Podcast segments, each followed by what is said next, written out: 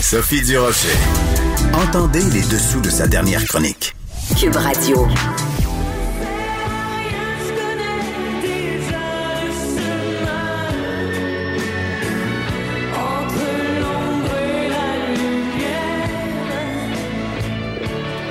Ah, Marie-Carmen. On l'aimait-tu, puis on l'aime encore?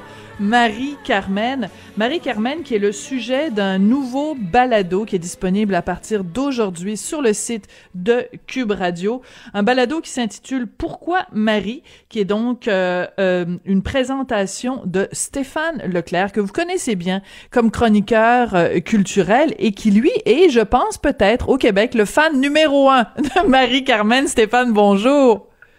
Allô, Sophie. Écoute, Stéphane, j'ai, euh, je viens d'écouter, euh, j'en ai écouté une partie hier soir, une partie ce matin, les quatre épisodes de ton balado, et je dois commencer entre collègues par un énorme bravo. Euh, toi et la réalisatrice, vous avez fait un travail absolument incroyable incroyable. Euh, écoute, la question pourquoi Marie, c'est évidemment pourquoi est-ce que Marie-Carmen, euh, début des années 2000, a laissé là sa carrière de chanteuse pour s'en aller faire du bénévolat au Pérou? Euh, j'ai envie de te demander, est-ce que tu as eu vraiment la réponse à ta question en faisant ce balado? J'ai eu vraiment la réponse à ma question parce que Marie-Carmen a accepté de me donner une entrevue. Marie-Carmen refuse toutes les entrevues depuis plus de dix ans. Ça ne l'intéresse pas, elle ne veut rien savoir de ça. Et même que Marie est revenue sur scène au début de l'année hein, dans un Mhm. spectacle concept avec Joe Boca et Marie-Rémy Pelletier. Donc ça, ça lui tentait, mais c'est écrit dans son contrat qu'elle ne donnera aucune entrevue, qu'elle ne fera aucune promotion. Et c'est le producteur du spectacle, Martin Leclerc, qui nous le confirme. Donc, j'ai passé un après-midi de rêve à manger des petits plats, à boire du vin en tête à tête avec Marie-Carmen dans le salon de l'un de ses amis et elle a répondu à toutes mes questions. À toutes tes questions. Alors, on vendra pas le punch. Le punch, donc, se retrouve dans le, la- le quatrième épisode de la série où vraiment elle t'explique les raisons pour lesquelles elle est partie là-bas et ce qu'elle a fait là-bas et ce que ça lui a donné d'aller là-bas au Pérou. Mais je veux qu'on parle de tout ce qui mène à ça. Par exemple, le fait que toi, tu lui aies écrit une lettre vraiment euh, qui venait du fond du cœur et c'est ça qui a été l'élément décisif qui a fait en sorte qu'elle t'a dit oui à toi alors qu'elle disait non à tout le monde. Je lui ai écrit une lettre d'amour. Euh, j'ai pris des feuilles blanches, j'ai retrouvé mes prismacolores du primaire, les mêmes que j'utilisais quand je tombais en amour avec elle. Je lui ai écrit une lettre à la main, euh, j'ai dessiné des cœurs, j'ai suivi un tutoriel sur YouTube pour savoir comment bien dessiner une rose, qui est vraiment sa fleur préférée, parce que je suis Mhm. pas capable de dessiner une belle rose. Euh, je lui ai expliqué pourquoi je suis tombé en amour avec elle, pourquoi elle a toujours été importante pour moi, et ce que je voulais faire avec cette série de balados-là, c'était un espace de création, un espace de liberté. Cube nous a Mm. donné carte blanche, nous a fait confiance, on a créé dans le bonheur. Euh, et elle m'a dit que c'était la plus lettre d'amour qu'elle avait jamais reçue de sa vie. Oh! Donc, je pense que c'est pour ça qu'elle a voulu passer euh, du temps euh, avec moi et qu'elle a été aussi généreuse parce qu'elle jette vraiment Oui. un éclairage très franc sur les années 90. Moi, je suis tombé sous le choc quand elle m'a dit comment elle a vécu cette décennie-là. Oui. Alors, ce qui est particulier, c'est que toi, tu fais euh, cette série-là, donc qui s'appelle Pourquoi Marie. On se souvient évidemment de notre collègue euh, Émilie Perrault qui avait fait Pourquoi Julie à propos de Julie Masse. Et ce qui est intéressant, c'est que ce sont deux femmes euh, au, au sommet de leur carrière, immensément populaires, qui ont décidé de se retirer et de passer donc non pas de l'ombre à la lumière, mais de la lumière à l'ombre. Est-ce qu'on a un problème avec ça? C'est-à-dire que, est-ce que quand quelqu'un comme Julie Masse, quand quelqu'un comme Marie-Carmen est sur toutes les scènes, toutes les lèvres, on a l'impression qu'elles nous appartiennent et on est comme fâché contre elles quand elles se retirent de notre, de notre amour. Absolument, parce qu'on pense qu'elles vont être dans notre vie euh, tout le temps. Euh, parce que la plupart des artistes restent dans le métier. C'est rare Mm. qu'un artiste, et surtout un artiste qui est extrêmement populaire et qui est toujours po- populaire, décide de laisser tout cela passer à un autre appel. On, ne peut pas comprendre parce que mm-hmm. dans notre esprit, quelqu'un qui obtient autant de succès, ben c'est ça le bonheur. Réussite égale bonheur. Euh, tout le monde veut accéder au succès. Tout le monde veut vendre 300 000 exemplaires d'un album que comme elle a réussi à faire avec Miel et Venin à partir de 1992. Donc, juste qu'on ne peut pas comprendre cette décision-là. Ça va contre tout qu'on pense, ce qu'on entend. Mm. Oui, ben tout à fait. Alors, je veux pas évidemment vendre euh, le punch et je veux que les gens écoutent le balado et qu'ils l'écoutent jusqu'au bout. Mais on a quand même un petit indice de réponse quand on sait que Marie-Carmen n'est pas son, son vrai nom, que c'est un nom d'artiste et que, en fait, c'est pas Marie-Carmen qui est partie pour le Pérou, c'est Marie Aubu qui est son vrai nom. C'est fou, hein? Son nom de famille, si on veut faire un petit peu de psychopop au but, droit au but, c'est exactement ça. Ou au but, ou au but explosif. Une, une bombe qui n'attendait que d'exploser. T'as aussi cette espèce de, de psychopop-là. Et c'est aussi ça qui s'est passé. Parce mm. que à 40 ans, elle a voulu découvrir qui elle était. Euh, mm. Marie-Carmen, ça en dit long sur ce qu'elle a longtemps été. Hein? Elle a toujours joué avec les oppositions. Marie la Sainte, Carmen la rebelle, entre l'ombre et la lumière, Pierre chanterait du rock, euh, Pierre les Venin, il y a un titre de l'un de ses albums qui est l'une, un autre qui est l'autre. Euh, donc, elle a toujours joué un petit peu avec ces extrêmes-là. Elle a vécu hein, une vie extrême. Elle s'est donnée complètement de toutes les façons possibles aussi, comme l'explique l'ex-journaliste Marie-Christine Blais. Euh, et puis, à 40 ans, ben là, c'était plus fort qu'elle. C'était, comme elle le dit, une question de survie. Il fallait mm-hmm. savoir c'était qui Marie au but. Alors, euh, pour elle, il fallait quitter, puis il fallait se rendre euh, très, très, très loin de chez elle pendant des années. Hein. Son, son engagement humanitaire au Pérou, là, c'est souvent nous autres, on se dit, oh, j'ai envie de tout sacrer ça là, oui. je vais aller faire du bénévolat, ça va me faire du bien, puis là, je vais changer de vie. Non, elle, elle, elle, trouve que ça, c'est comme, ben oui, ben oui, je l'ai entendu mille fois du monde qui m'ont dit ça. Elle, elle a pris des années pour se préparer, pour trouver le bon projet, pour apprendre l'espagnol, euh, et elle a passé des années au Pérou euh, avec vraiment des, personnes pauvres, des personnes abandonnées, des personnes extrêmement malades. C'était extrême, ça aussi, comme, dans tout avec elle.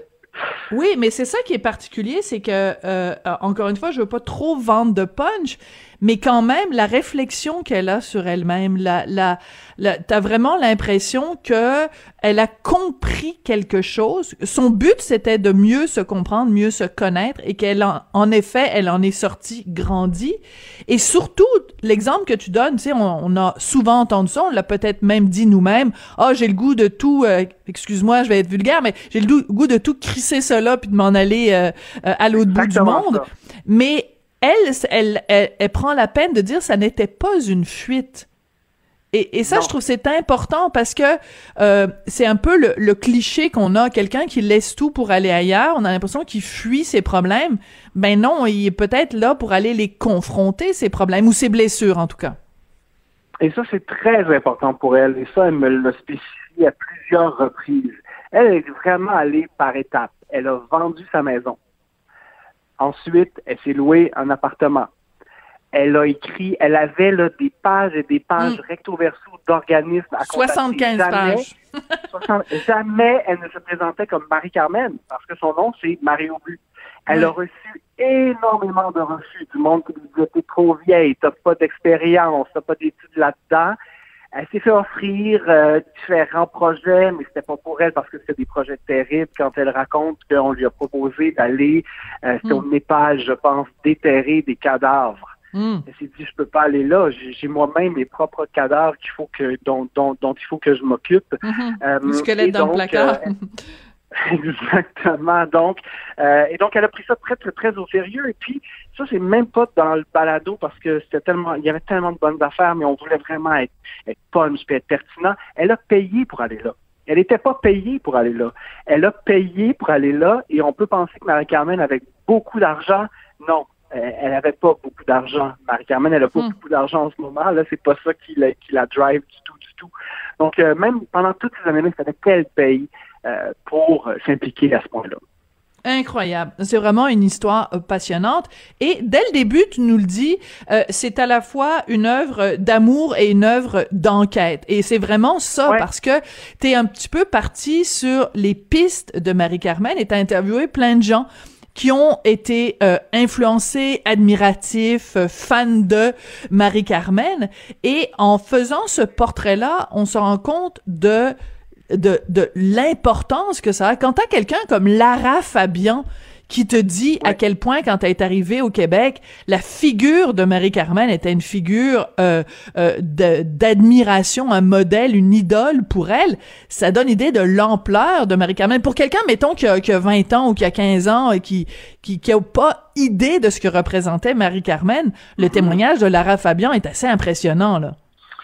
Oui, parce que Lara, elle était toute petite, elle avait moins de 20 ans quand elle, est, arrivée au Québec. C'est ici qu'elle a commencé sa carrière, c'est ici qu'elle a lancé son premier album. Elle qui venait de la, Belgique. Et puis, bon, ça a marché vite pour elle, mais quand même, ça a pris quelques années pour qu'elle devienne la star. Euh, et donc, elle me raconte qu'elle est dans la salle au galop de la. Marie-Carmen, c'est la avec un grand A, celle mhm. qui remporte en 92, en 93 les Félix de, l'interprète féminine de, l'année. C'est elle qui réussit à faire de l'aigle noir un succès de Barbara de 1970, c'est le plus gros hit francophone au Québec en 1992. Personne aurait pu croire ça. Non. Moi, si j'avais été un gérant d'artiste, jamais que j'aurais dit à Marie-Carmen, ben oui, enregistre L'Aigle Noir, puis ça va être le premier extrait de ton album, puis on va en faire un vidéoclip, puis ça va être numéro un pendant un an. Jamais, jamais, jamais qu'on aurait pu croire ça. Non, en effet, on pensait pas non plus qu'à un moment donné, euh, Normand Brathwaite et François Pérus auraient, en auraient fait une parodie dans un gala en utilisant un mot qui commence par un N et qu'on n'a plus le droit d'utiliser en 2020. Mais ça, c'est un autre débat, Stéphane. Écoute, euh, je trouve ça tellement de ce sketch-là en plus. Ben, oui, ah oui, oui, c'est très, très, très particulier. Écoute. Euh, ce que j'aime dans ce dans ce balado, Stéphane, c'est que euh, tu, tu parles au jeu, tu nous tu nous vraiment tu nous impliques dans ta démarche, tu nous amènes avec toi euh, quand tu écris ta mhm. lettre, quand tu rencontres euh, Marie, quand tu rencontres tous les autres personnages, tu nous parles vraiment de toi, de ta de ta passion, de tes intérêts. Et ce que j'aime, c'est que tu n'essayes pas d'être objectif, c'est-à-dire que tu l'admets toi-même, tu dis je suis pas pantoute objectif. Et il y a une chanson que les deux que Marie-Carmen et Céline Dion ont chanté, qui est euh, Piaf chanterait du rock. Et là, tu nous dis carrément, ben là, moi, je trouve que la version de Céline est poche comparée à celle de Marie-Carmen. Et ça, j'apprécie ça d'un, d'un, d'un chroniqueur culturel parce que, ben, premièrement, tu t'en prends à Céline Dion, tu sais, puis je veux dire, c'est comme une intouchable. Euh, mais, euh, mais surtout, tu nous, tu nous parles vraiment avec ton cœur. Et ça, je trouve que c'est important parce que un balado, ça peut peut pas être quelque chose qu'on fait en se tenant à distance de, notre sujet. Il faut qu'on qu'on ait vraiment les deux pieds dedans.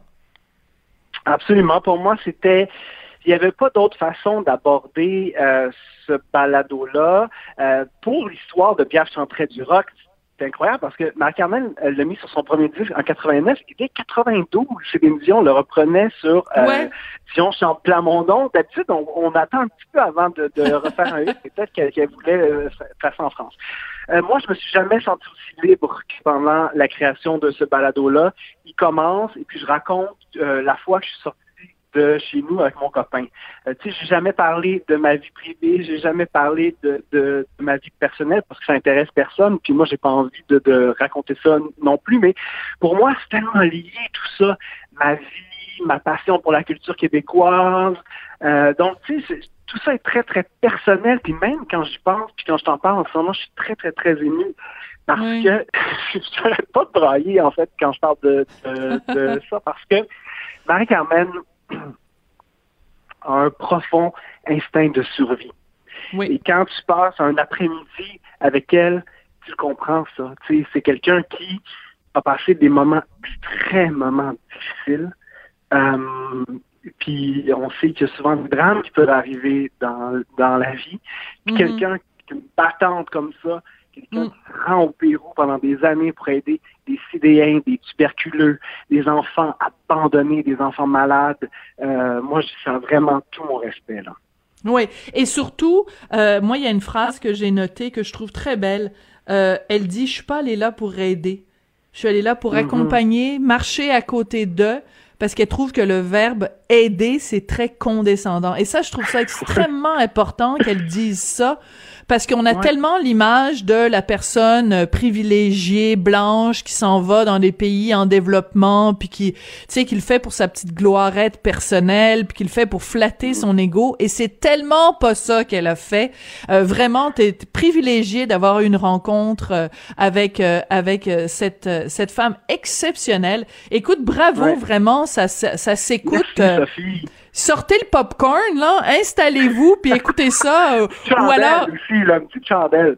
une petite chandelle. Écoute, on va se quitter avec euh, évidemment la version Carmen, qui est vraiment la meilleure version de euh, Piaf chanterait du rock. Écoute, je te remercie, je t'embrasse, Stéphane. Vraiment, félicitations Merci, à toi et à toute l'équipe. Qui a fait ce balado-là. Donc, pourquoi Marie que vous pouvez trouver. euh, donc, les quatre épisodes sont là sur le site de Cube Radio, évidemment dans la section balado. Je t'embrasse, Stéphane, puis on se quitte avec euh. Marie-Carmen. À très Merci. bientôt. Bye.